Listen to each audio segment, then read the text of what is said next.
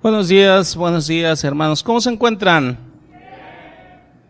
Me da gusto, me da gusto escuchar que están bien, porque yo confío plenamente en el Señor de que todos deben de estar bien.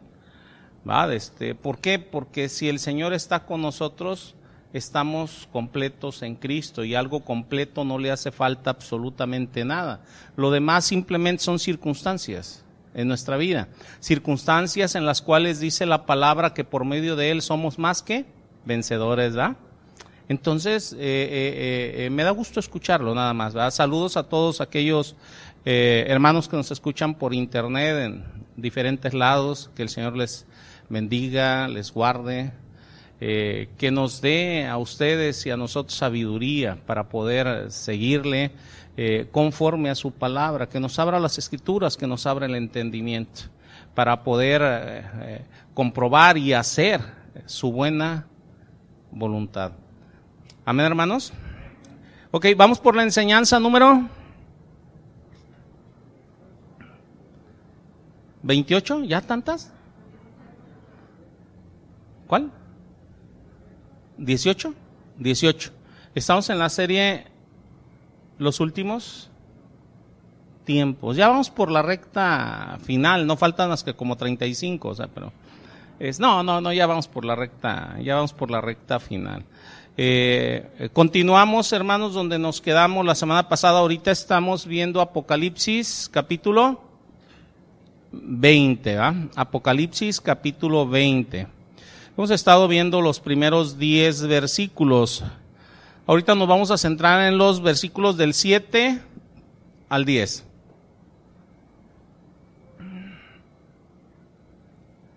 Dice la palabra, la bendita palabra de nuestro Dios, dice, cuando los mil años se cumplan, Satanás será suelto de su prisión. Eso lo estuvimos viendo la, la semana pasada, ahorita vamos a unirla.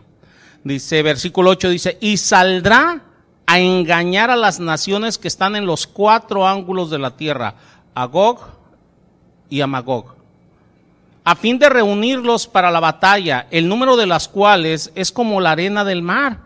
Y subieron sobre la anchura de la tierra y rodearon el campamento de los santos y la ciudad amada.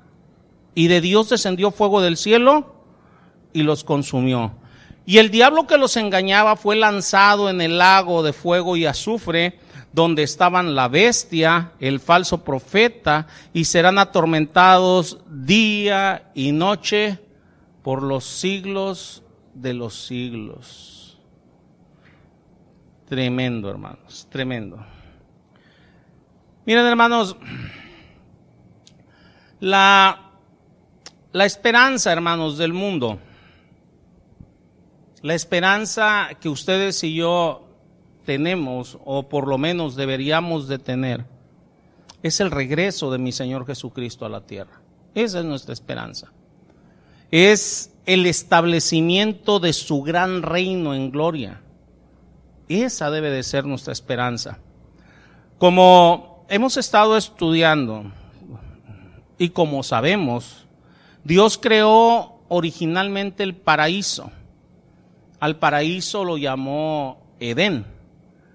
Y el reino de Dios, el reinado milenial, va a ser un nuevo paraíso.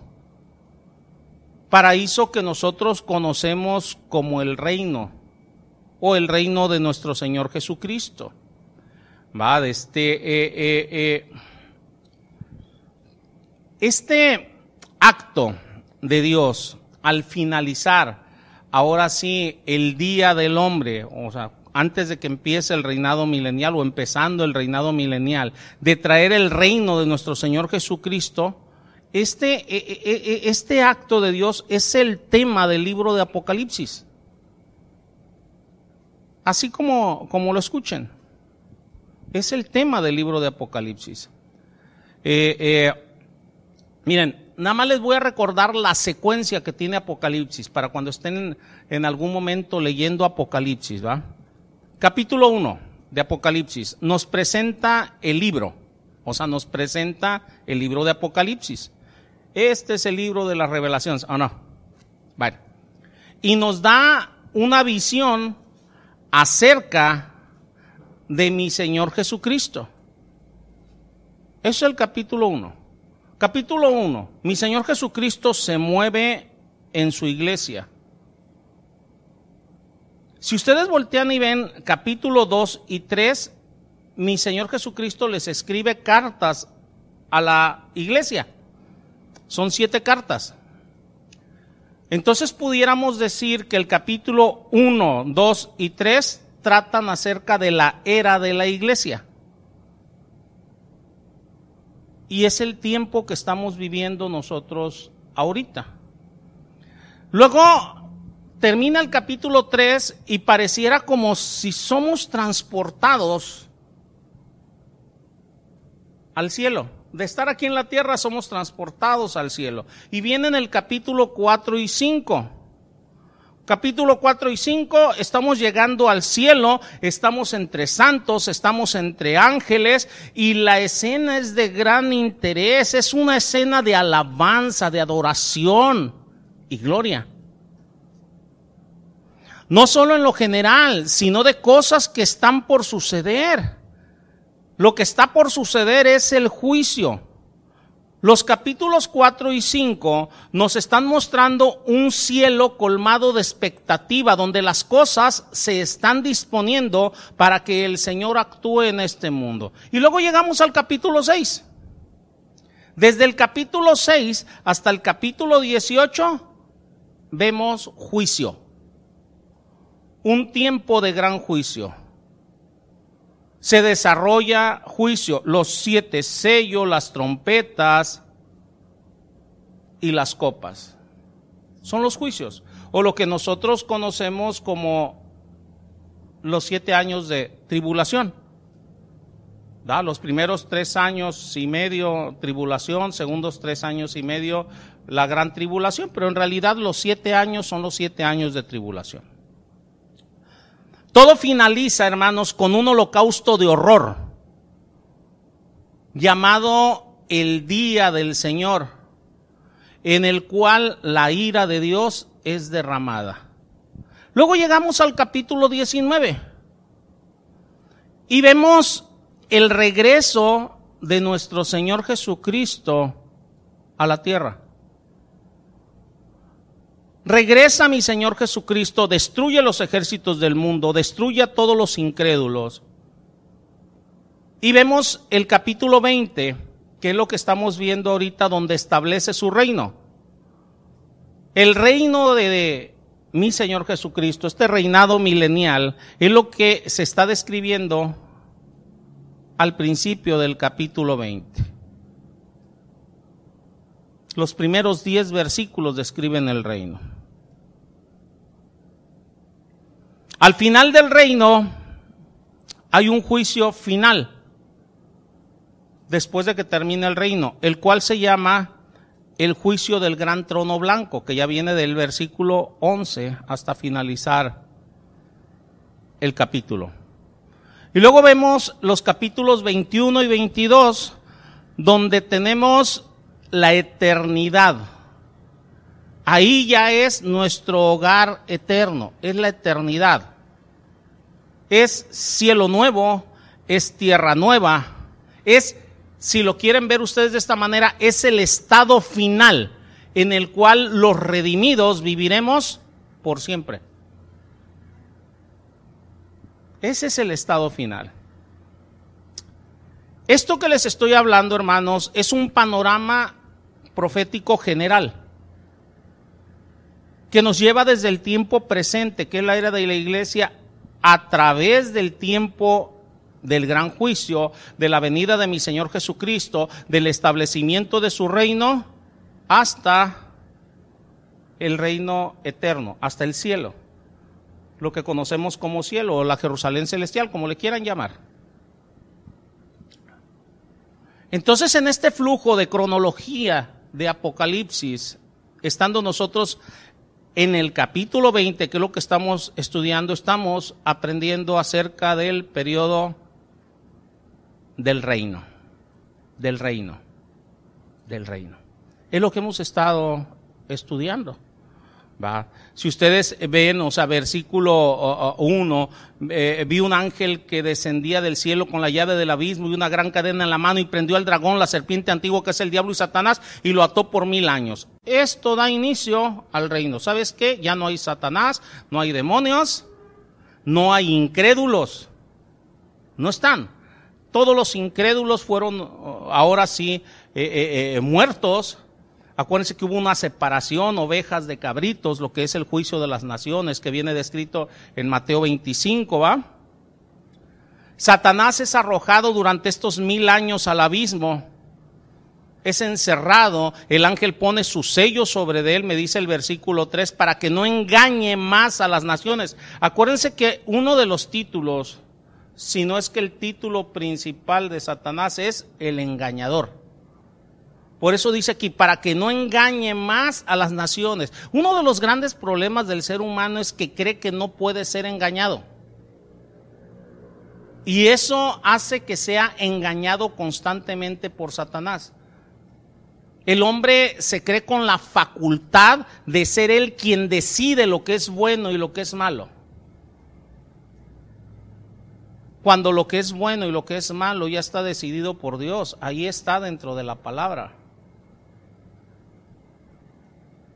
No hay más. No hay más.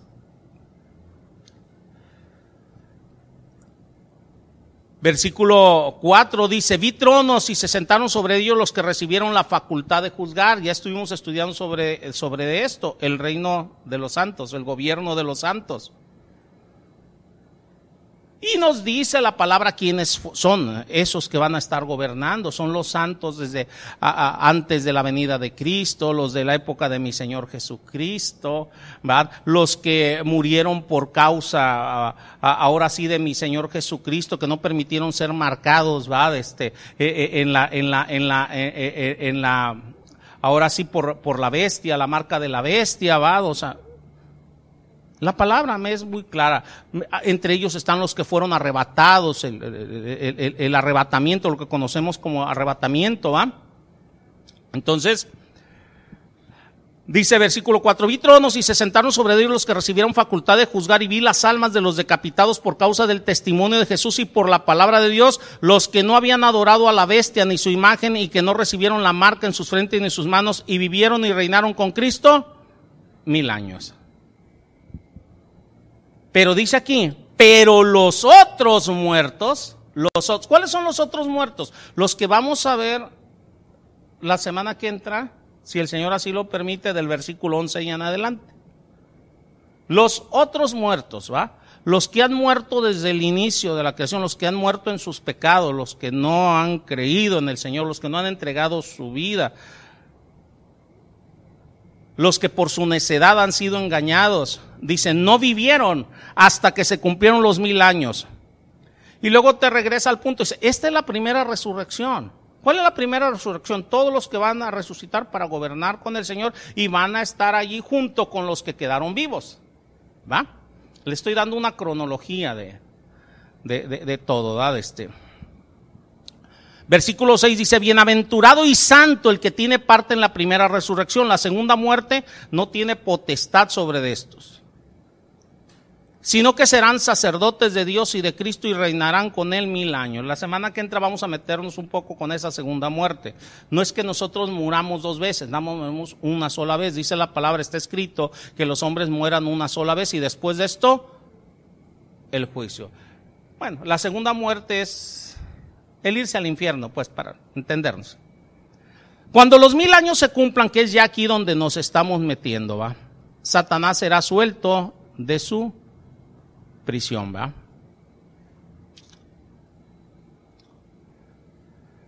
Cuando es suelto, Satanás se va a hacer manifiesto algo que muchos no habrán querido ver, como no lo quieren ver ahorita. Muchísimos de los que estén vivos en aquel momento, no de los que ya resucitaron, porque ellos no, no ellos ya eh, están más allá, ellos ya tienen eh, su mente, realmente la mente de Cristo, no tuvieron más hijos, no nada, o sea, el, que resucitó.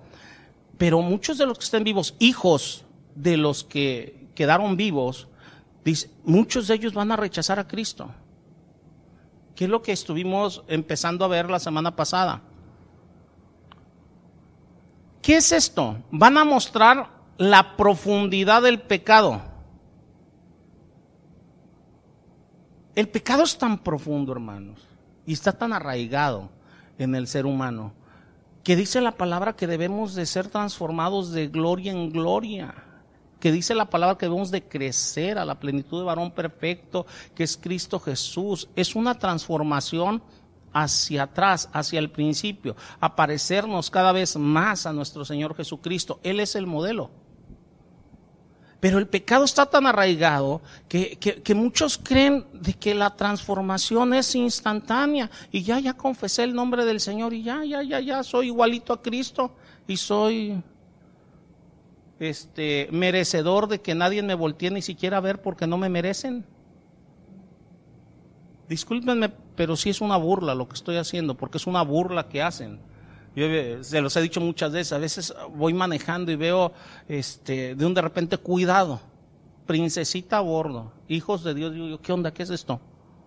O sea, ¿qué estás diciendo? O sea, ten cuidado porque si no Dios te va a castigar si me volteas a ver o qué. Por favor. A pesar de que en el reinado milenial hay una cultura moral, a nivel general, a pesar de que mi Señor Jesucristo gobierna con vara de hierro, a pesar de que existe una extensa evidencia de que Él es efectivamente Dios encarnado, de que es el gobernante del mundo, a pesar de que la teología en ese momento no será discutida, ahorita se discute mucho la teología, de una iglesia a otra, inclusive de la misma denominación, discuten mucho la teología.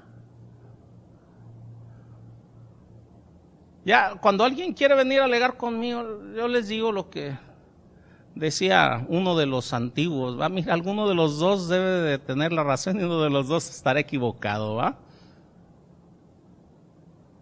Ya el Señor lo mostrará, o sea, por mucho que se alegue, ni yo voy a convencer a los que piensan diferente, ni ellos me van a convencer a mí. ¿Por qué? porque en su gran mayoría no utilizan la palabra, utilizan un yo creo, yo pienso. Si utilizaran la palabra, entonces podríamos hablar, dialogar, pero sin utilizar la palabra no podemos hacerlo.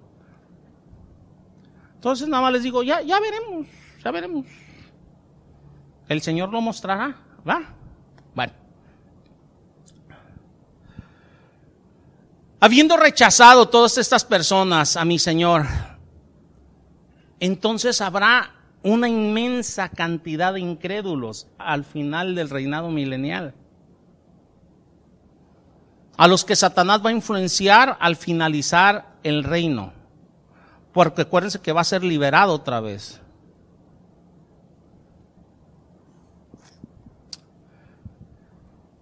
Fíjense, el estado de depravación del hombre no se altera, hermanos, con un entorno perfecto, se los comentaba yo la semana pasada. Las personas pueden estar en una iglesia, o sea, con una teología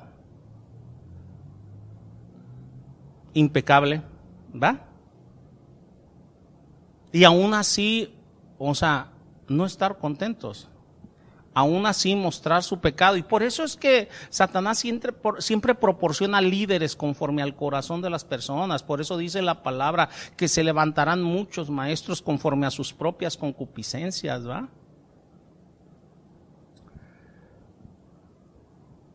La depravación del hombre, el pecado del hombre, hermano, no es alterado por una cultura moral. Esto no cambia al hombre. No cambia al hombre. Platicábamos mi esposa y yo ahorita en la semana precisamente sobre este punto. Hay unas sociedades con una cultura moral tremenda que muchos dicen, ah, me gustaría vivir ahí. Por ejemplo, Alemania o Dinamarca. Platicábamos de Alemania, ¿va? Una cultura moral, o sea, tremenda. Pero tú me platicabas, o sea, de, de, una investigación que se hizo de niños vietnamitas, ¿va?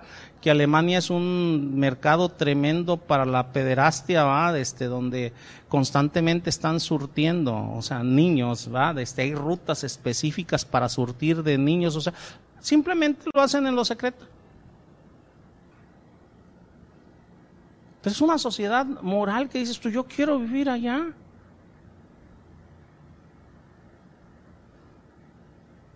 No, hermanos, el pecado del hombre ahí está, está arraigado.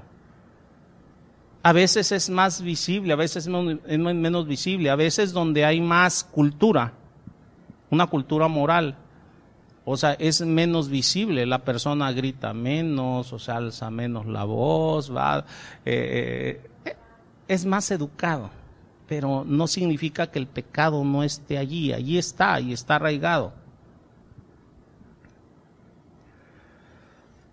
Estuvimos viendo al final de la enseñanza la semana pasada que así como Satanás al estar encerrado mil años no cambia en su ambiente de castigo porque salió y salió a engañar al mundo, así me dice la palabra, tampoco el hombre cambia en un ambiente de castigo, pero tampoco cambia en un ambiente perfecto de justicia como lo será el reinado milenial. Aquí es donde entra Satanás y viene peor que nunca, después de los mil años. ¿Por qué? Va a reunir a los pecadores que siguen tan pecadores como siempre, a pesar de estar en un reino de justicia, gobernado directamente por mi Señor Jesucristo. Es lo que vemos en el versículo 7. Que cuando los mil años hayan finalizado, Él va a ser liberado de la prisión. El hombre no cambió, él no cambió. Esto es al final de los mil años. Yo volteo y veo este reino milenial, algunos a lo mejor piensan, pero ¿por qué Dios va a permitir esto? Porque Él jamás va a permitir que alguien pueda decir que Él es injusto. Hay personas que aún el día de hoy, o sea, llamándose cristianos, le echan la culpa a Adán. Ah, por el pecado de Adán me pasa esto. No. Es por ti, es por tu corazón. Es por tu pecado personal, es por tu concupiscencia.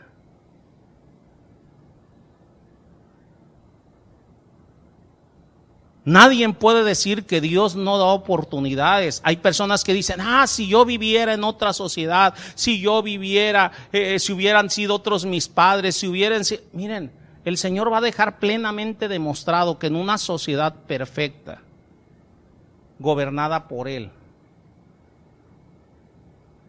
aún allí las personas van a seguir pecando y renegando de Él. Ahí no va a existir el hecho de que si yo hubiera nacido acá o allá, o, o, si no me hubiera hecho esto el pastor, o si no me hubiera hecho esto fulano, o si, o si mis papás. No, no, no, no, no.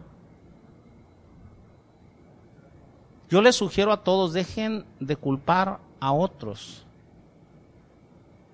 y céntrese cada quien en su propio pecado. De lo único que tiene que lamentarse el hombre es de su pecado, del propio, no del de los demás. Esto nos lleva al, punto que ya es el versículo 8 o, o del 8 al 10, que es el punto final de esta armazón del reino, la rebelión de la sociedad. Para los que hacen notas, pónganle así a la enseñanza, la última rebelión. La sociedad se va a revelar.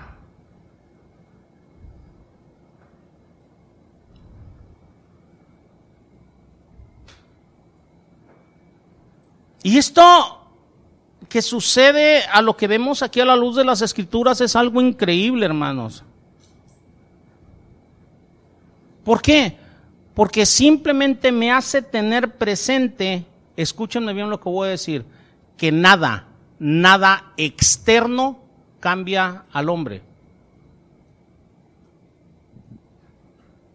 Nada, nada externo puede cambiar al hombre.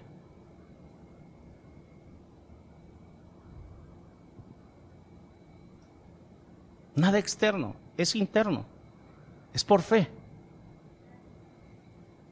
Necesita cada persona en lo individual creer en Dios, creer en Cristo, creer la obra de Cristo, dejar que Cristo trabaje en él o en ella.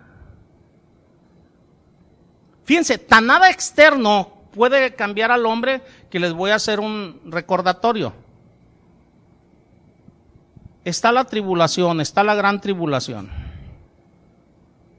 Pensemos en Dios derramando su ira en el periodo tribulación, los siete años de tribulación. Los ángeles, porque así lo dice la palabra, predicando el Evangelio, ángeles. 144 mil santos de Dios que no han sido contaminados con nada, predicando el Evangelio. Dos testigos desde Jerusalén, esos dos olivos, predicando el Evangelio, los cuales van a ser muertos. ¿Por qué? Porque confrontaban a la sociedad y la sociedad entera, las naciones enteras se van a alegrar de la muerte de ellos y van a resucitar y van a ascender al cielo. Así me dice la palabra, Apocalipsis 11, ¿o no? Nada de esto cambió a las personas.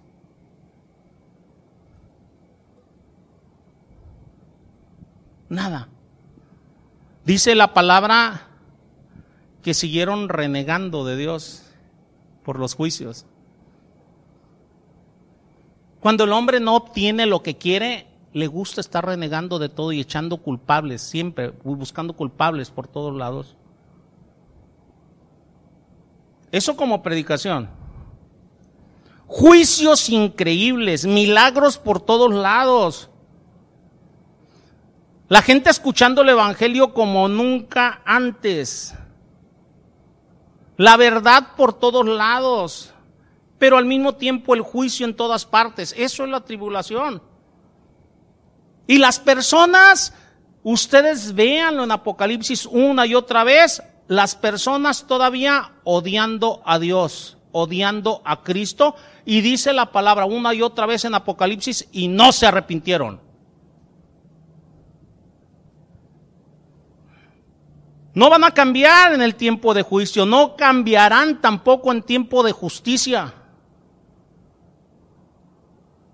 No cambian en tiempo de guerra, no cambian en tiempo de paz. No van a cambiar bajo el gobierno del anticristo, no van a cambiar bajo el gobierno de Cristo.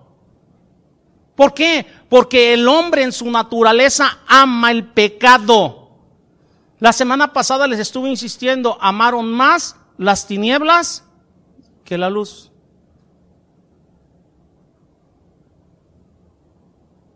Aman más su pecado. Y la persona que ama más su pecado, ama más su pecado en todo tiempo y bajo cualquier condición, ama más su pecado.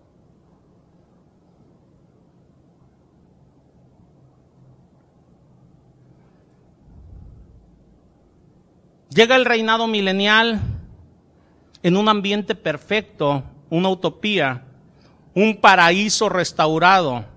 Regresa Satanás al final de los mil años según lo que me dice Apocalipsis 28. Y dice, y saldrá a engañar a las naciones. ¿Sí o no dice el versículo 8 así? Saldrá a engañar a las naciones en los cuatro ángulos de la tierra, a Gog y a Magog, a fin de reunirlos para la batalla, el número de los cuales es como la arena del mar. Hermanos, esto es sorprendente. O sea, es un número incontable. Son muchos como la arena del mar, o sea, muchísimos. Puros hijos de gente redimida en una sociedad perfecta, gobernada por el Señor. Miren, esto habla de mi corazón.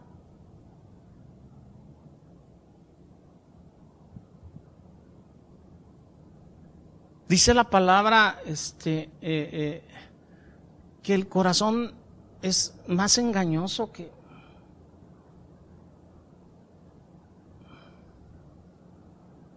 Y también dice que de toda cosa guardada guardes tu corazón, de él mana la vida. Hermanos, yo los exhorto a que guarden su corazón.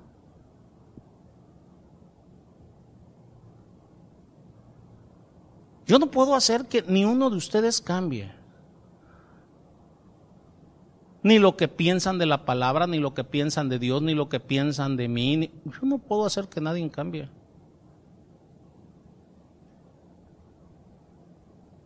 Por más que les explique, por más que les diga, yo no puedo hacer que nadie cambie.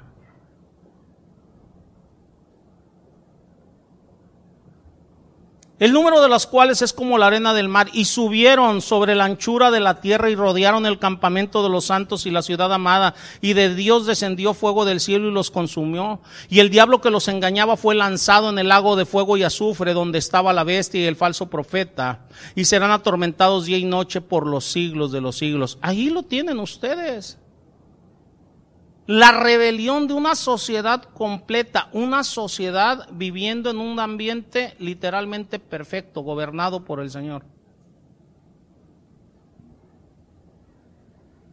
Hoy en día muchos tienen pretextos perfectos. No, es que me hicieron, es que me dijeron, es que me sacaron la lengua. Ninguno de esos pretextos vale delante del Señor. Y el Señor lo va a mostrar. Esta es la rebelión de una sociedad en un ambiente prácticamente perfecto. El engaño llega en el versículo 8, la guerra en el versículo 9 y a mitad del versículo 9 la destrucción. Versículo 10, el castigo por la eternidad. Yo quiero que veamos esto, hermanos. Yo creo que hay cosas maravillosas por comprender aquí. Vamos al versículo 8. Dice que Satanás sale a engañar a las naciones. No debe de, de estar sorprendido ninguno de ustedes por esto. Esa es su profesión, engañar. A eso se dedica él, a engañar. ¿Y saben quién es fácilmente engañado? El que quiere ser engañado. ¿Por qué digo el que quiere ser engañado? Dice la palabra que el pecado, o sea, es consumado, eso dice Santiago, cuando de su propia, de su propia concupiscencia es atraído y seducido. Entonces es engañado el que quiere ser engañado. El que quiere escuchar ciertas cosas y cuando las escucha dice, ah, no, sí, sí, es cierto. Eva escuchó, vas a ser como Dios, sabedor del bien y del mal. No, sí, sí, sí. Este es el bueno, este me está diciendo la verdad. O yo lo que quería escuchar.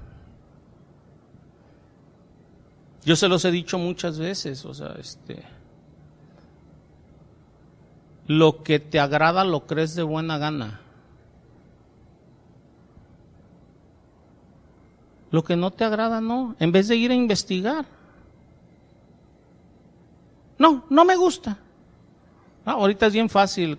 me estaba botaneando un dato con las caritas en las predicaciones. A veces les digo, pues habrá gente que se va a molestar. Pero en vez de ir a investigar, mejor pone una carita enojada ahí en las predicaciones. Y yo, pues gloria a Dios, va. Yo no voy a hacer que cambie nadie.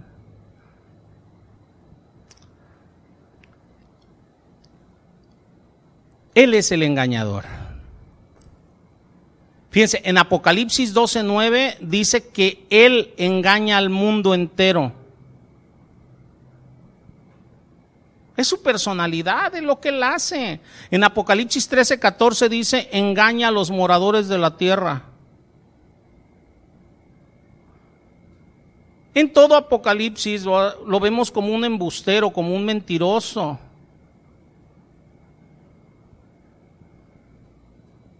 Fíjense, en Apocalipsis 19:20 dice, y la bestia fue apresada, y con ella el falso profeta que había hecho delante de ella las señales con las cuales había engañado a los que recibieron la marca de la bestia. Él es un mentiroso, siempre lo ha sido y siempre lo será.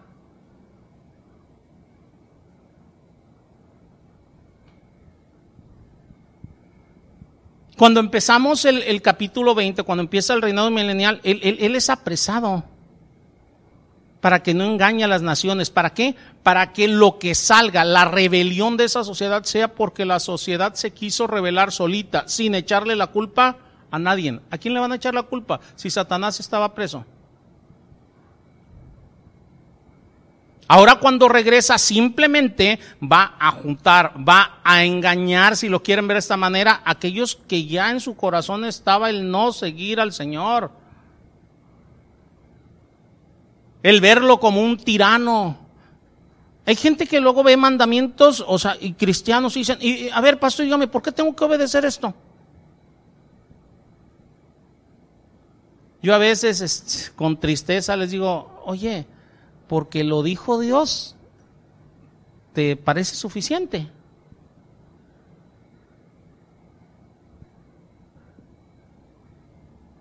¿O ocupas una explicación más grande con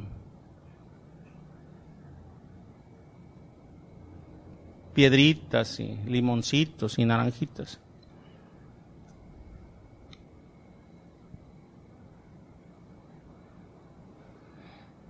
En otras palabras, ellos no tendrán en claro por qué están haciendo lo que están haciendo al final, pero ya su corazón, o sea, ya estaba atraído de su propia concupiscencia. Al punto final ya no van a tener en claro por qué están haciendo lo que están haciendo. Mucha gente, después de que peca y eso, no tienen claro por qué está haciendo lo que está haciendo. Ay, ¿por qué estoy haciendo esto? No, pues ya. Agarraste inercia y eres esclavo del pecado. La principal operación de Satanás siempre ha sido alejar a las personas de la verdad, alejarlos de la realidad.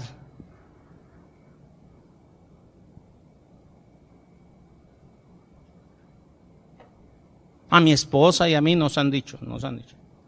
Gente que conoce la palabra, ¿eh? que la lee. Oye, hermana,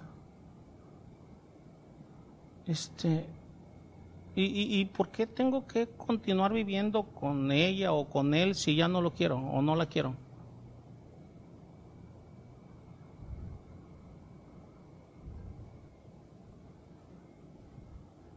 Se están dejando engañar. Ya su concupiscencia, su deseo está eso, pero se están dejando engañar por Satanás, conforme a lo que creen, conforme a lo que piensan. Satanás quiere alejarlos de la verdad, la palabra que es la verdad, o sea, ¿qué, dice? O sea, no, no nos podemos, o sea, separar. Dios aborrece el repudio, Dios aborrece el divorcio, ¿o no?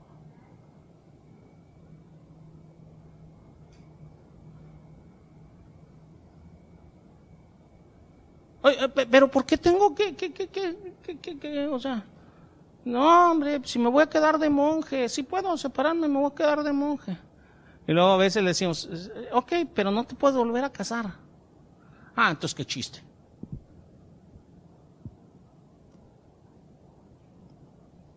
Pues, eh, eh, créanme que es muy claro ver las cosas.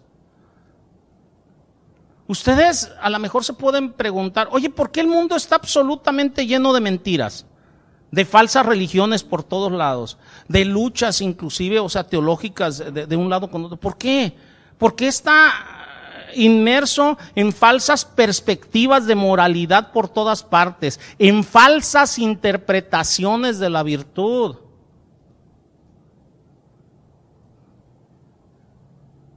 Es muy común, aquí a mí me han dicho varios, es que aquí no hay amor. Bueno, ya te pusiste a investigar lo que es el amor bíblico. O, o nadie está apapachando tu pecado, ¿qué es lo que me quieres decir? O sea, no, no sé, no alcanzo a entender. A lo mejor tengo guanos o fertilizante en el cerebro y no alcanzo a entender.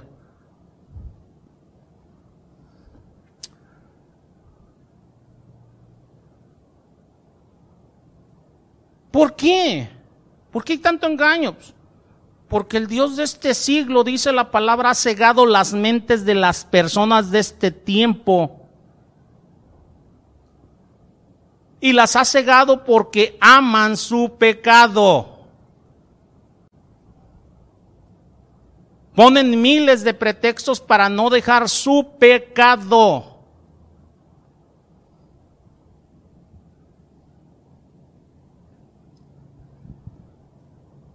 Dice el versículo 8 también que Él vendrá a engañar a las naciones que están en los cuatro rincones de la tierra. Obviamente, hermano, nada más como referencia, la tierra es redonda. Para que nadie vaya a decir, ¿sabes qué dice? Aquí. Y entonces la tierra es... No, no, la tierra es redonda. Aquí dice norte, sur, este, oeste, los cuatro puntos cardinales de la tierra.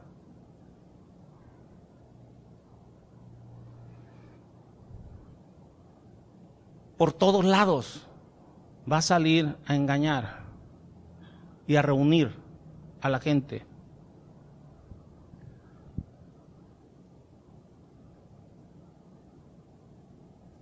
La verdad, hermanos, si a mí me preguntan, oye, ¿cómo lo va a hacer Satanás? No lo sé.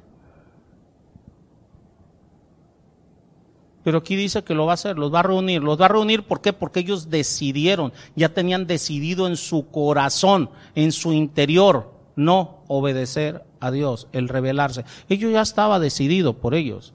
Por eso sale y los engaña con facilidad. Satanás engaña a aquel simplemente que ya en su corazón decidió otras cosas. Es a quien engaña.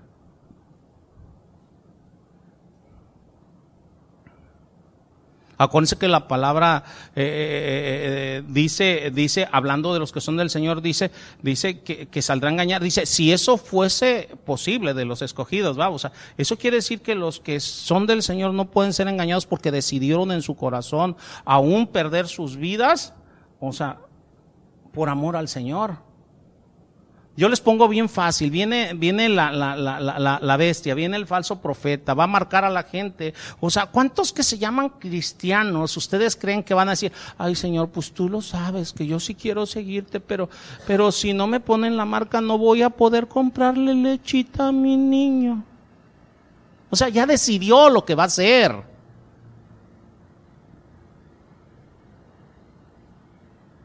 Ya decidió lo que va a hacer. Por mucho que alguien llegue y le explique, mira, si te la ponen, o sea, olvídate, te vas a ir al infierno. No, no, no, Dios conoce mi corazón. O sea, yo ya me los imagino, o sea, porque así los escucho a diario y por todos lados.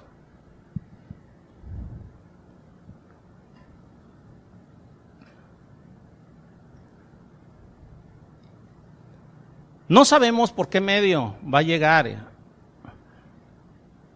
y llevar esa mentira, ese engaño que ya estaba en el corazón de las personas. Pero ¿cuál va a ser la mentira que va a utilizar? Básicamente es esta, que pueden vencer a Cristo. Imagínense. O sea, para reunirlos de los cuatro puntos cardinales, o sea, reunir a tantos como las arenas del mar, o sea, la mentira básica va a ser, podemos vencerlo.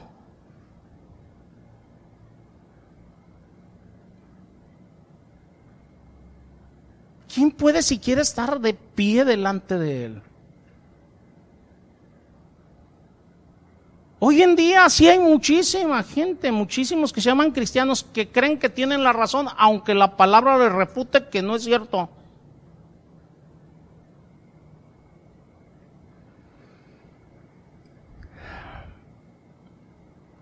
La gente que va a reunir, tan numerosa como las arenas del mar, tienen que creer esto que les estoy diciendo, si no, no lo harían. Esto va a ser una mentira muy interesante, por cierto, ya que después de todo, ellos han vivido bajo el gobierno de Cristo durante mil años. Muchos de ellos seguramente habrán vivido cientos de años, ya que la vida va a ser prolongada nuevamente, tal como nos es manifestado eh, eh, eh, aquí en las Escrituras.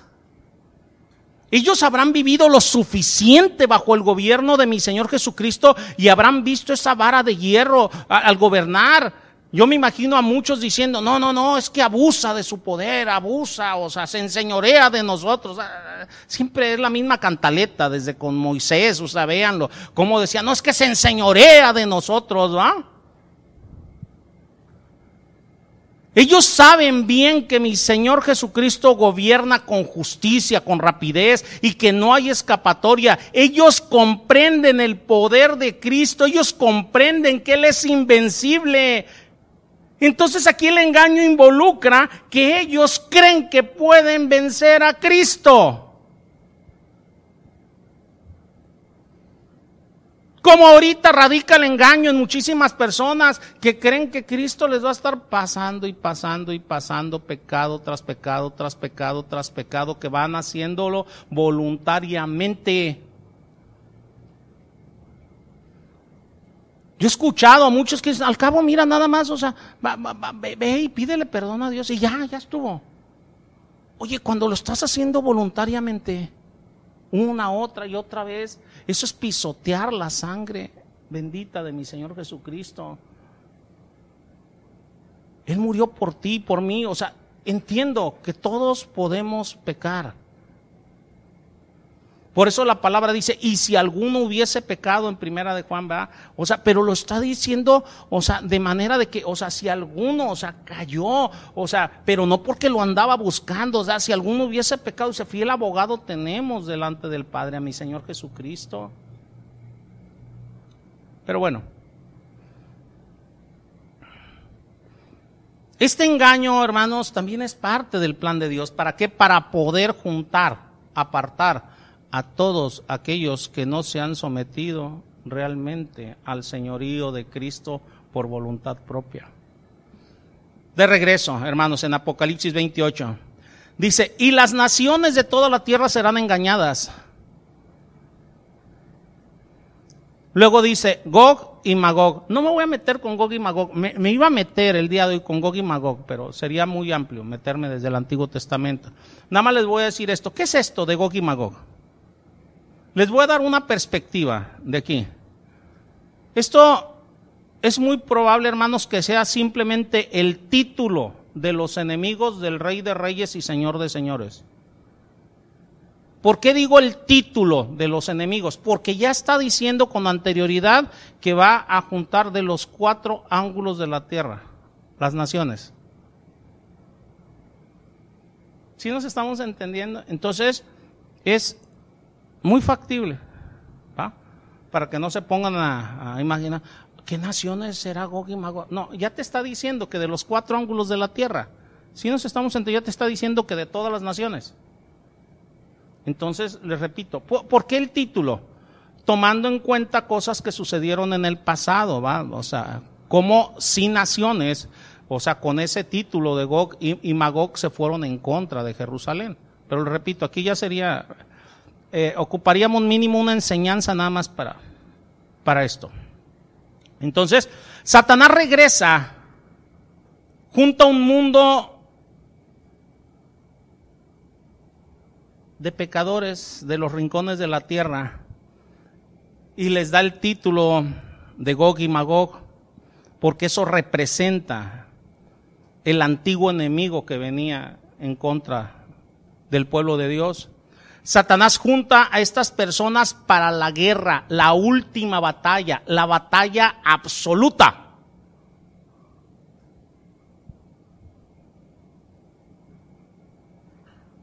Esto es todo, no hay más. Nosotros a lo largo de toda la Biblia y más centrándonos en Apocalipsis hemos visto muchas batallas. Esta es la última. Después de esta, no vuelve a haber una sola batalla. Esta es la batalla final, la batalla absoluta. Y dice algo sorprendente. ¿eh? Primero me voy con el número de personas. ¿ah?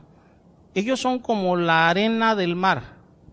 O sea, son incontables. O sea, no los puedes contar, son muchos. Son muchos. Son muchísimos, ¿va? En Apocalipsis 29 dice que cuando el ejército fue reunido,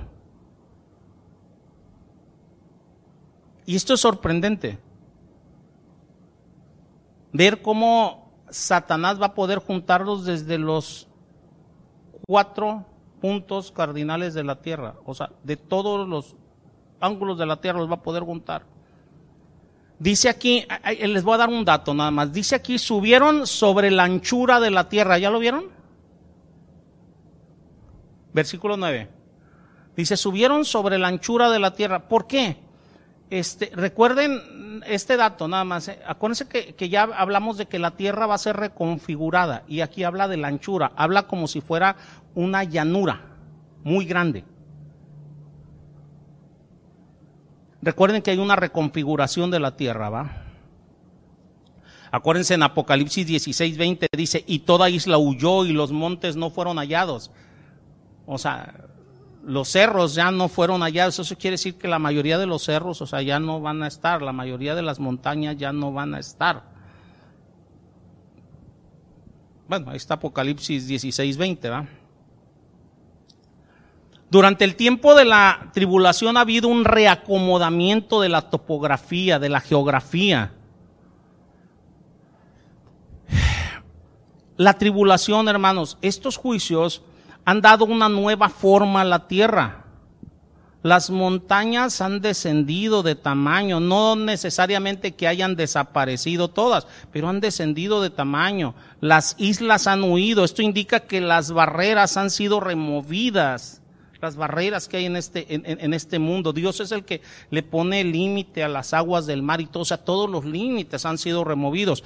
Una característica del reino es esta, hermanos, edad este, eh, eh, que ya no existen estas grandes montañas, porque la tierra ha sido reconfigurada. Todavía existe un monte mínimo, debe de haber más, el monte de Sión, porque desde ahí Cristo va a gobernar. Quizás puede haber colinas aquí, colinas allá, va, como vieron los profetas, pero en general la tierra es allanada.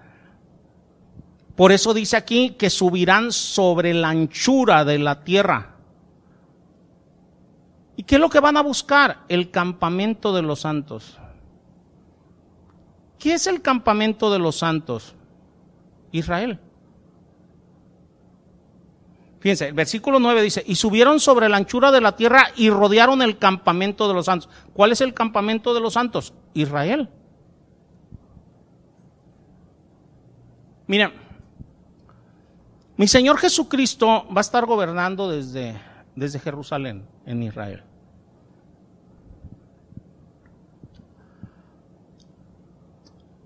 Yo quiero creer lo creo, que los verdaderos creyentes querrán estar lo más cerca posible de Jerusalén. ¿Por qué? Porque mi Señor Jesucristo va a estar allí.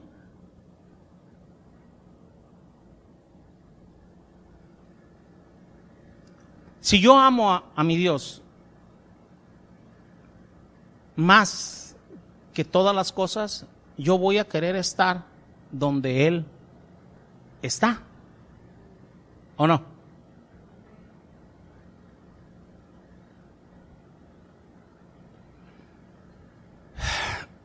Yo considero prácticamente imposible que yo pueda estar en el reino, o sea, por todo lo que eh, falta por acontecer, eso ya lo he dicho por señales y todo, pero si yo estuviera en el reino vivo, o sea, cuando hablo de, estar en el reino, pues voy a estar, pero no vivo, sino ya resucitado, creo yo, ¿va?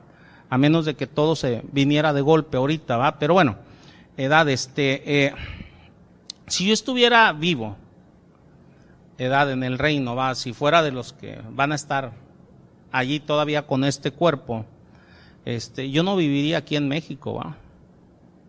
Yo buscaría vivir en Jerusalén o cerca de Jerusalén, a menos que Él me dijera, no, vete a tal lado porque tienes esta encomienda, o vas a estar gobernando esto, o vas a estar como juez aquí, o no sé si nos entendamos, pero si no tengo una encomienda especial en otro lado, o sea, por mí, yo voy a estar allí, yo voy a buscar estar allí.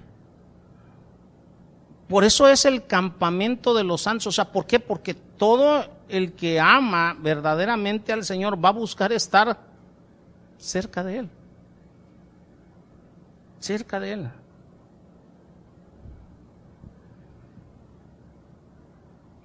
Ahora, nosotros tendremos en ese entonces una tierra con un clima tan benigno como lo hubo en Edén. A lo mejor la gente no va a tener ni siquiera que protegerse en casas como se hace ahorita. Por eso habla de un campamento. Bueno, bueno, eso ya son conjeturas. Aquí el punto es este. Los enemigos de Dios en esta última batalla irán en contra del pueblo de Dios, como siempre lo hacen. Los enemigos de Dios van en contra del pueblo de Dios. ¿Qué creen? En el nombre de Dios.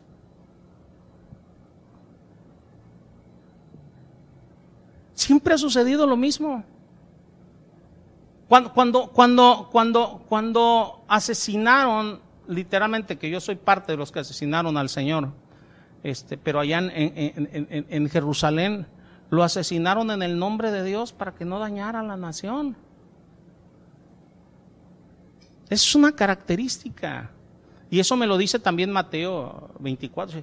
Dice, y el que los asesine, el que vaya en contra de Dios, el que los entregue, va a creer que le está prestando un servicio a Dios. Por eso es que ustedes a veces ven que se enfrentan aparentemente cristianos contra cristianos. Y no, hay uno que es falso y otro que es verdadero. Eso es invariable. ¿Eh?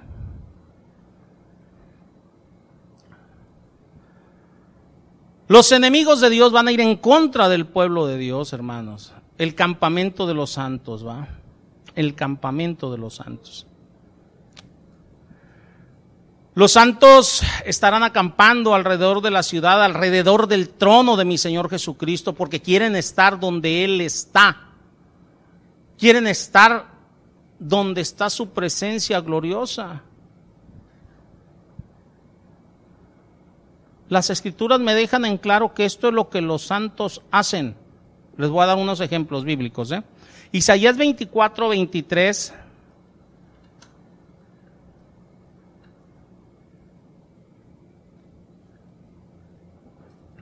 Dice, la luna se avergonzará y el sol se confundirá cuando Jehová de los ejércitos reine en el monte de Sión y en Jerusalén y delante de sus ancianos sea glorioso, o sea, delante de sus santos, ¿va?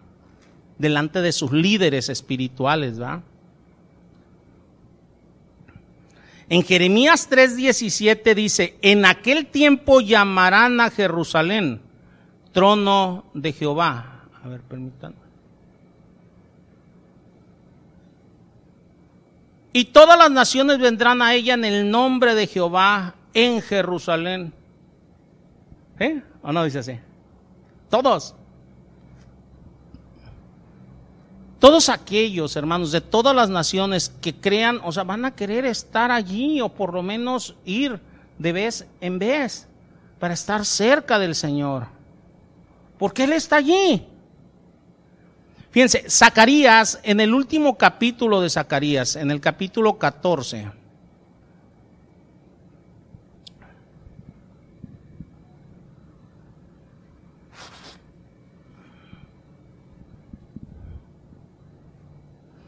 versículos del 9 al 11, dice, y Jehová será rey sobre toda la tierra, en aquel día Jehová será uno y uno su nombre. Dice, toda la tierra se volverá como llanura. ¿Sí? ¿Se acuerdan lo que les dije hace rato? Ah? Toda la tierra se, se volverá como llanura. Desde Jeba hasta Rimón, al sur de Jerusalén, y ésta será enaltecida y habitada en su lugar desde la puerta de Benjamín hasta el lugar de la puerta primera hasta la puerta de ángulo y desde la torre de Anael hasta los lagares del rey. Y morarán en ella y no habrá nunca más maldición sino que Jerusalén será habitada confiadamente. Confiadamente Hermanos, por eso es el campamento de los santos. La gente va a estar ahí confiada, lo más cercano al rey de lo que sea posible. En el Salmo 78, 68 dice, el monte de Sión al cual amó. O sea, entonces el monte de Sión todavía debe de estar allí. La ciudad capital, hermanos, del reino milenial va a ser el punto de ataque, Jerusalén, donde Cristo reina, donde los santos viven, donde los santos van mínimo a visitar para estar cerca del gran rey. Pero ¿qué creen, hermanos? Así como cuando mi Señor Jesucristo regrese, ¿se acuerdan cuando vimos que Él los va a, destruir, o sea, con la palabra. La batalla va a ser muy breve. Nadie más va a pelear esa batalla más que Cristo. En este caso, nadie más va a pelear batalla. Y esta batalla también va a ser muy breve. Apocalipsis 29 dice que de Dios descendió fuego del cielo y los consumió. ¿Ya lo vieron al final del versículo? Dice, y subieron sobre la anchura de la tierra, rodearon el campamento de los santos y la ciudad amada, y de Dios descendió fuego del cielo y los consumió, los mató. A ese número innumerable, válgame la redundancia de personas, tan numeroso como las arenas del mar, Dios los va a consumir con fuego del cielo. Esos son juicios de Dios. El fuego del cielo es un juicio de Dios que viene constantemente dentro de la palabra. O sea, lo pueden ver en diferentes lados de la palabra, o sea, cómo Dios utiliza el fuego del cielo para consumir. Tan, tan es así eh, eh, que un servidor del Señor lo sabe, por eso Juan y su hermano eh, le dicen al Señor, que mandamos que llueva fuego del cielo. Y él dice, hey, espérense, si ustedes se fijan aquí, nadie mandó que lloviera fuego del cielo. Cuando se juntaron para ir en contra de, Jerusalén, de la capital, creyendo que podían vencer al Señor, para ir en contra del campamento de los santos, descendió fuego del cielo y los consumió. Hermanos, aquí, como siempre, todo llega de repente. El ser humano es soberbio por naturaleza y cree porque no le sucede nada inmediatamente, eh, eh, cree, o sea, que está haciendo las cosas bien sin voltear a ver si las está haciendo realmente conforme a la palabra o no. Y normalmente cuando vienen los males vienen de repente y a veces, o sea, la gente no alcanza ni siquiera a defenderse o a clamar o a pedir perdón o suplicar, porque Dios ya les dio mucho tiempo antes para que analizaran, para que pensaran, para que vieran. Dios en su paciencia, en su misericordia, a todos nos da tiempo. Si tú estás escuchando ahorita por internet, tú y yo que estamos aquí, Dios nos está dando tiempo de que nos alineemos, de que corrijamos, de que acomodemos o que perfeccionemos, dependiendo sea el caso, porque también dice la palabra que el que esté limpio, limpiese más, el que esté puro, purifíquese más, ¿o no? O si hay de qué arrepentirse, que nos arrepintamos y corrijamos. Dios nos da tiempo. Dios nos da tiempo.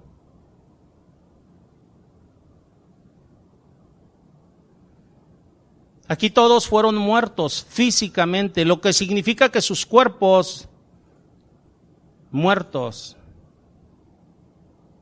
y sus almas, al estar muertos sus cuerpos, se fueron al reino del castigo, esperando ser resucitados para el juicio del trono blanco. Ya no hay más. Porque quiero que sepan que aún los impíos van a ser resucitados. Dicen los testigos de Jehová y otros dicen, no, no, no, no, mueren y su alma se pierde en el olvido. Ah, ah, los impíos van a ser resucitados. Todos hemos de ser resucitados o transformados. Absolutamente todos. Justos e injustos. Eso lo vamos a ver un poco más ampliamente la siguiente semana. Pero aquí fueron físicamente aniquilados. Este es un juicio devastador, terrible. Y en realidad es el último juicio. Y luego la última característica, versículo 10. Y el diablo que los engañaba fue lanzado en el lago de fuego y azufre, donde estaban la bestia, el falso profeta, y serán atormentados día y noche por los siglos de los siglos. El diablo, Satanás, que los dirigió, que los comandó, que los engañó, finalmente es arrojado al lago de fuego y azufre. Acuérdense que los mil años estuvo en una prisión de oscuridad, no en el lago de fuego y azufre. Los que fueron arrojados desde el principio, los primeros habitantes del lago de fuego y azufre del infierno son la bestia y el falso profeta. Los siguientes habitantes son el diablo y sus demonios, ¿va?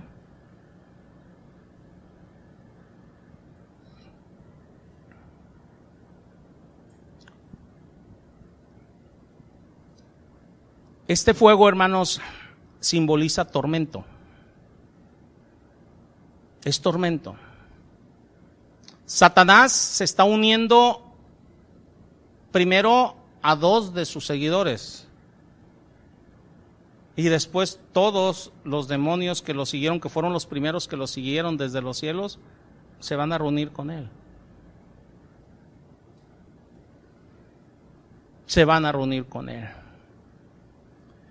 En Apocalipsis 19:20, acuérdense, la bestia fue apresada Dice, y la bestia fue apresada y con ella el falso profeta que habían hecho delante de ella señales con las cuales habían engañado los que recibieron la marca de la bestia y habían adorado su imagen. Estos dos fueron lanzados vivos dentro de un lago de fuego que arde con azufre. O sea, ellos son los primeros habitantes del infierno. Hay mucha gente que dice, mira, es que los que fueron arrojados aquí fueron la bestia, el falso profeta, no son para personas, o sea, después Satanás, ¿se les olvida que la bestia y el falso profeta son personas? Simplemente está llevando un orden cronológico, primero la bestia, el, el falso profeta, posteriormente Satanás, todos los demonios, y después viene el juicio del trono blanco. Y en el juicio del trono blanco todos los impíos de toda la historia de la humanidad van a ser arrojados ahí. O sea, lleva un orden en cómo son arrojados. Yo les preguntaba en la, mañana, por decir a los hermanos aquí, a los servidores, les decía, ¿Será un fuego literal como el que nosotros conocemos? ¿Será azufre como el que nosotros conocemos? Yo creo que no. ¿Por qué creo que no? Porque este va a ser un, un fuego, o sea, que está simbolizando tormento, o sea, que va a poder atormentar a un espíritu. Acuérdense que Satanás es un espíritu. Los demonios son espíritus pero al mismo tiempo va a atormentar este, este lugar, o sea, a, personas que van a ser resucitados con cuerpos físicos. O sea, la bestia y el falso profeta fueron arrojados con cuerpos físicos.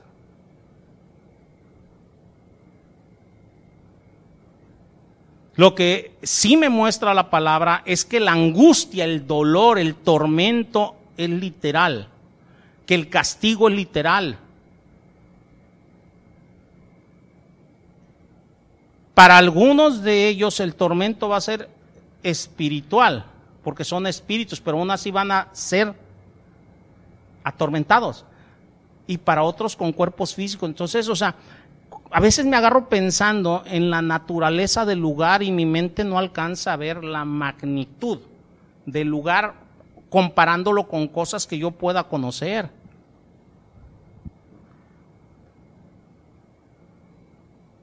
Si hablamos de las personas que van a ser arrojadas con cuerpos restaurados, no con este cuerpo que tenemos cuerpos restaurados, porque van a ser resucitados. Y, y Dios les va a dar un cuerpo que dure una eternidad, no como este. Imagínense estar siendo atormentados con cuerpos que literalmente no pueden ser destruidos.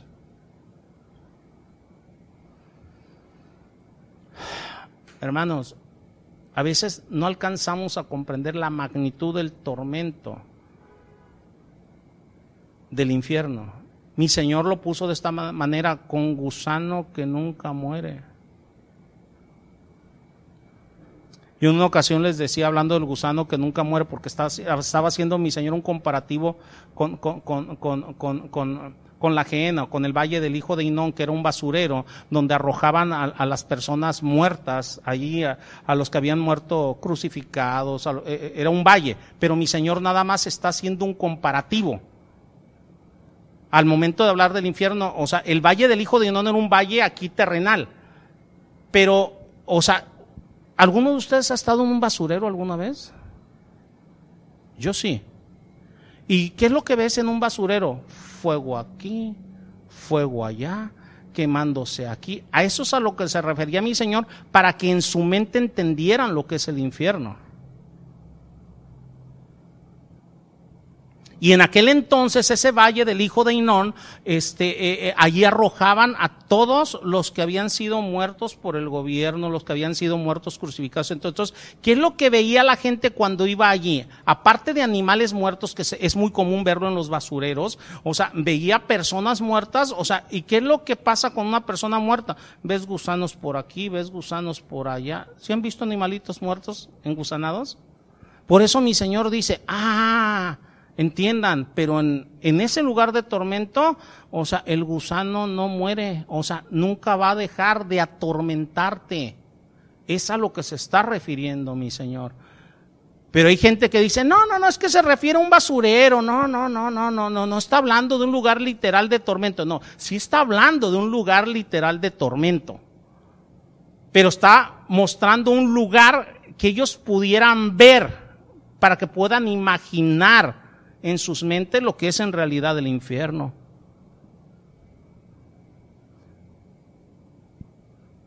Para nosotros, para los seres humanos, el infierno es un lugar literal que quema la carne y nuestra carne nunca se destruye. Pero mm, no vamos con Satanás. Por ahora Satanás es arrojado a ese lago de fuego y azufre preparado para él y sus ángeles. Él se une con algunos de sus seguidores y con todos los demonios, ¿va? Porque Él es la cabeza. Él es la cabeza.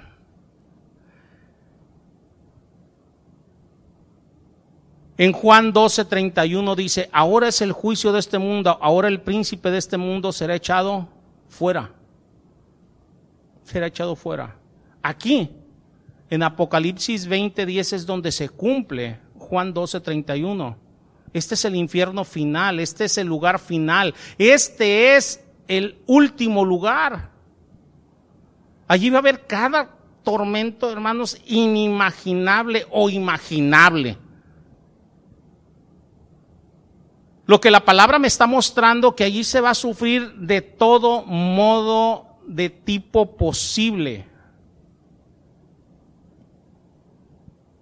Y en este caso, de todo modo de tipo posible que un ángel caído pueda sufrir. Él lo va a sufrir. Los demonios lo van a sufrir. Las personas que no han creído en el Señor lo van a sufrir. Los que han creído hipócritamente lo van a sufrir. Esto es algo inconcebible para mi mente todavía. Porque yo todavía no puedo comprender cómo seres espirituales sufren en un fuego, en un lago de fuego y azufre. Y al mismo tiempo seres con cuerpos. Pero Dios sabe esto. Y me conformo, hermanos, no solo con saberlo ahora, sino con no saberlo nunca. No solo con no saberlo ahora, sino con no saberlo nunca. Para aquellas personas que rechazan al Señor, rechazan sus mandamientos, muchos dicen es que yo no rechazo al Señor, mira, rechaza sus mandamientos, rechaza sus ordenanzas, rechazas sus dictámenes, rechazas a Cristo.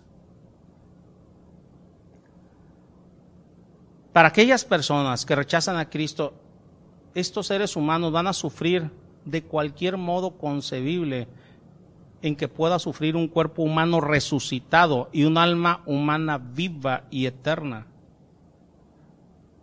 Dice la palabra, Satanás será arrojado al lago de fuego y azufre, donde también estarán la bestia y el falso profeta. Y luego viene una pavorosa declaración, y serán atormentados día y noche por los siglos de los siglos. Fíjense bien lo que dice, ¿eh?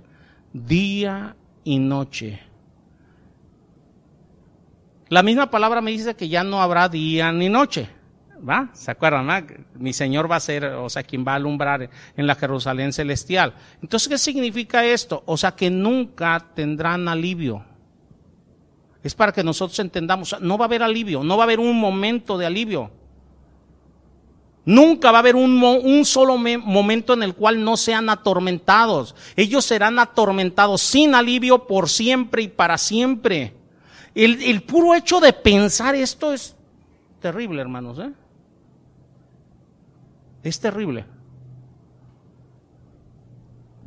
En Apocalipsis 14, 11 dice de aquellos que beben el vino de la ira de Dios, dice, y el humo de su tormento sube por los siglos de los siglos y no tienen reposo ni de día ni de noche. Eso dice Apocalipsis 14, 11. ¿eh? Y Apocalipsis 14, 11 está hablando de seres humanos. ¿eh? Aquí el capítulo 20 en el versículo 10 está hablando acerca de Satanás. Está hablando acerca de, del falso profeta, está hablando acerca de los demonios, está hablando acerca de la bestia. Pero Apocalipsis 14, 11 está hablando de seres humanos.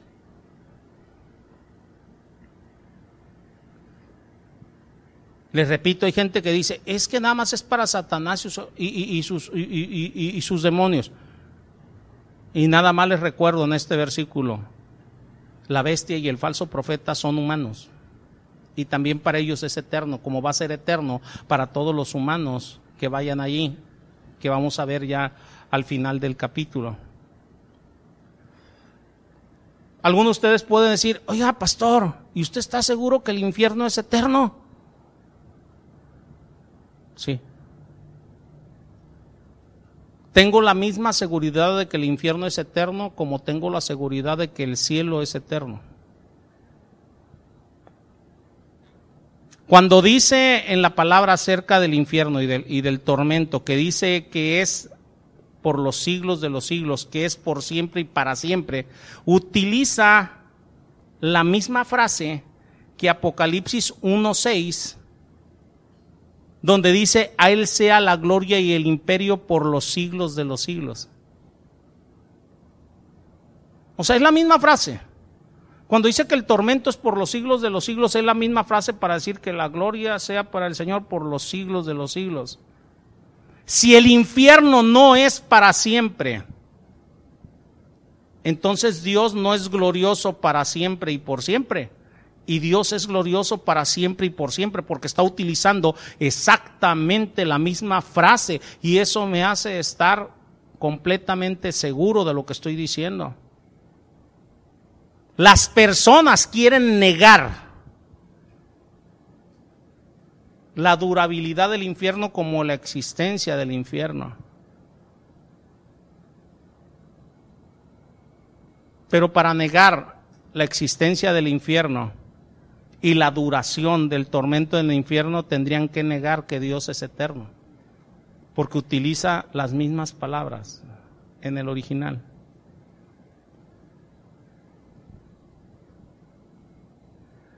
En Apocalipsis 1.8 dice mi Señor, yo soy el alfa y la omega, el principio y el fin, dice el Señor.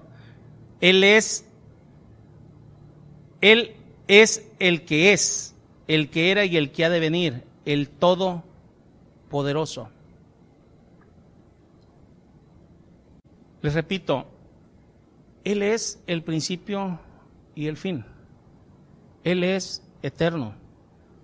Y por eso la naturaleza del cielo es eterno. La naturaleza del infierno es eterno. Si Cristo no es eterno, el cielo no es eterno. Si Dios es eterno y Cristo es eterno, entonces el cielo es eterno, pero también el infierno es eterno. No hay forma de darle la vuelta, hermanos.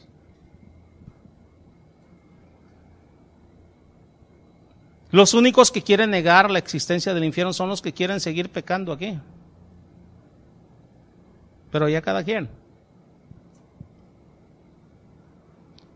Allá cada quien. El lenguaje de las sagradas escrituras, hermanos, es claro. En Apocalipsis 4:9 dice, aquellos seres vivientes dan gloria y honra y acción de gracias al que está sentado en el trono, al que vive por los siglos de los siglos. Versículo 10 dice, adoran al que vive por los siglos de los siglos. Fíjense, es la misma frase. Apocalipsis 5:13 dice, al que está sentado en el trono y al cordero sea la alabanza, la honra, la gloria y el poder por los siglos de los siglos. La misma frase, por los siglos de los siglos. Apocalipsis 7:12 dice, amén. La bendición y la gloria y la sabiduría y la acción de gracias, honra y el poder y la fortaleza sean a nuestro Dios por los siglos de los siglos. Amén. Apocalipsis 10, dice, y juró por el que vive por los siglos de los siglos, que creó el cielo y las cosas que están en él, la tierra y las cosas que están en ella, y el mar y las cosas que están en él. Otra vez la frase, por los siglos de los siglos. Apocalipsis 11, 15 dice, los reinos del mundo han de venir a ser de nuestro Señor y de su Cristo, y él reinará por los siglos de los siglos sea lo que fuese, hermanos, por los siglos de los siglos, es eternidad, ¿no? Y por lo tanto el tormento es por los siglos de los siglos, es eterno. Entonces, hermanos, la desaparición de Satanás, la destrucción de Satanás, el arrojarlo al infierno, para mejor entendernos. Todo ello fue asegurado en la cruz, pero va a ser ejecutado al final del reinado milenial. La ejecución de esa sentencia es al final del reinado milenial.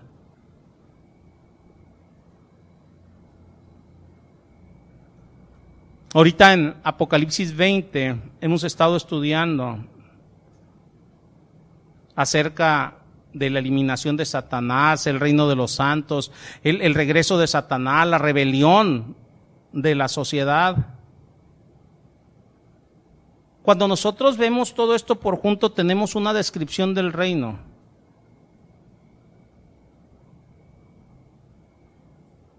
Y hermanos, en esta descripción del reino tenemos el futuro del mundo. y también vemos el corazón humano. Hoy en día, hermanos, fíjense, hay tantas y tantas personas que no dejan de sorprenderme, porque andan de un lugar a otro tratando de descubrir cuál es el futuro.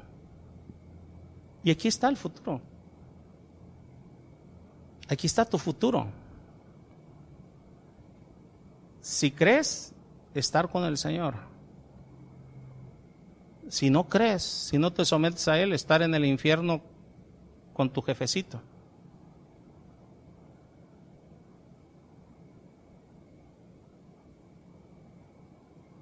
Aquí está el futuro.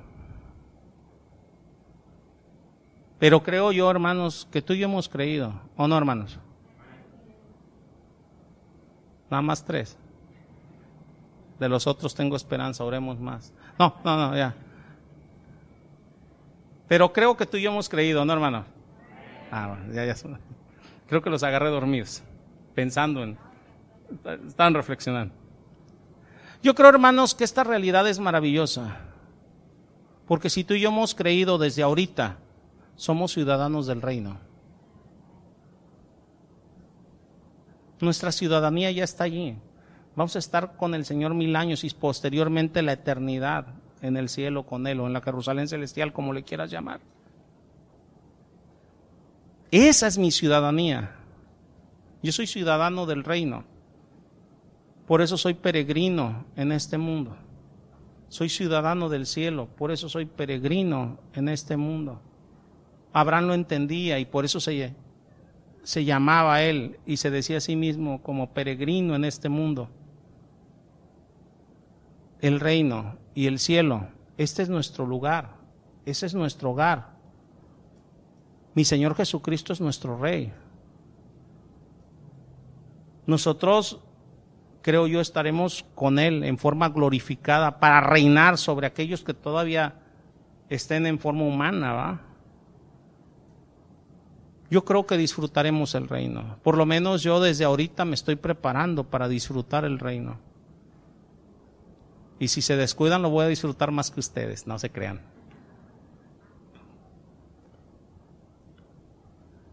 ¿Por qué estoy preparándome para disfrutar el reino? Porque ahí voy a estar siendo gobernado directamente.